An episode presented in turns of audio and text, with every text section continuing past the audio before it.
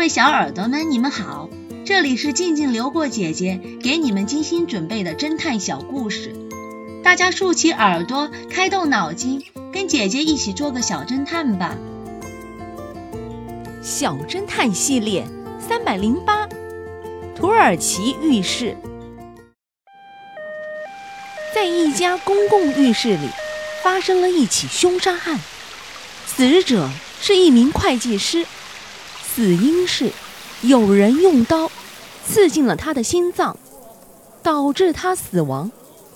但离奇的是，现场却找不到凶器。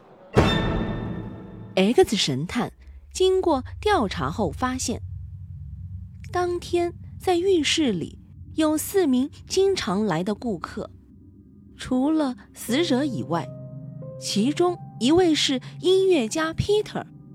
他通常都带着随身听，在里面播放音乐。一位是理财专家 Polo，他每次都会带着一只保温杯，里面装着他爱喝的饮料。另一位是死者的同事，每次他们两人都是相约一起来的，在现场也没有发现任何凶器。这让 X 神探倍感艰难。凶器是一把利刃。案发时间，他们都在洗澡。这是怎么发生的呢？经过审讯后，X 神探发现，他们三人中有一人就是凶手。